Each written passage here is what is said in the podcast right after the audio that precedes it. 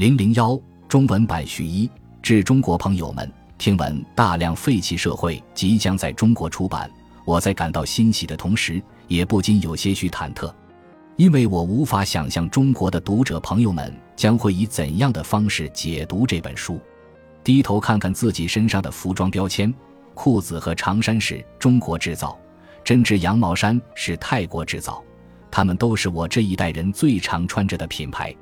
再看一眼冰箱，虽然肉类、蔬菜等生鲜食品依然是日本货居多，然而要论加工食品，进口货的比例就高了不少。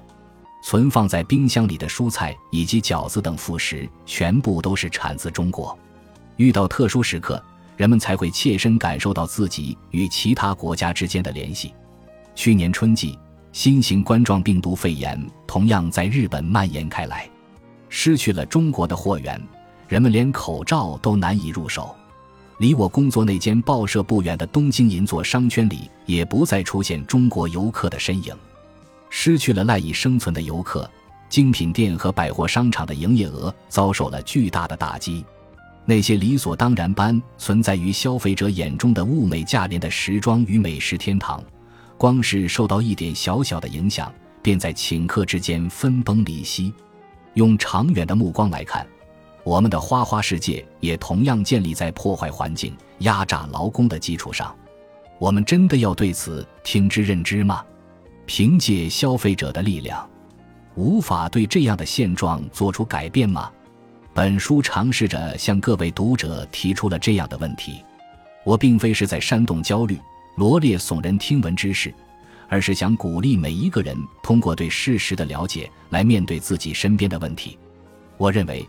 如果大家能够着眼于国家、企业等宏大概念之外的那些人，就一定能够理解我的想法。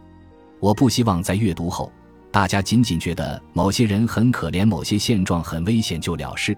因此，我在本书中描写了引发这些现象的运作机制和商业模式，提出了一些改变这些现象的思路与方法。自本书出版以来，我感受到对本书观点产生同感的人越来越多。在公众的推动下，企业也在渐渐发生改变。大家会想象发生在他人身上的事，与此产生共鸣，并为了改变社会而行动。尽管身处一个理性至上的时代，但我依然深深地感受到了感性者们伟大的力量所在。听说中国最近在呼吁拒绝浪费，大力提倡光盘行动；而在日本，拒绝挥霍、厉行节约的风潮也同样在蔓延开来。衷心希望我们在本书中的观点能够在这个不断变化的社会之中传达给中国人民，令中日关系更加紧密友好。众村和代，二零二一年二月。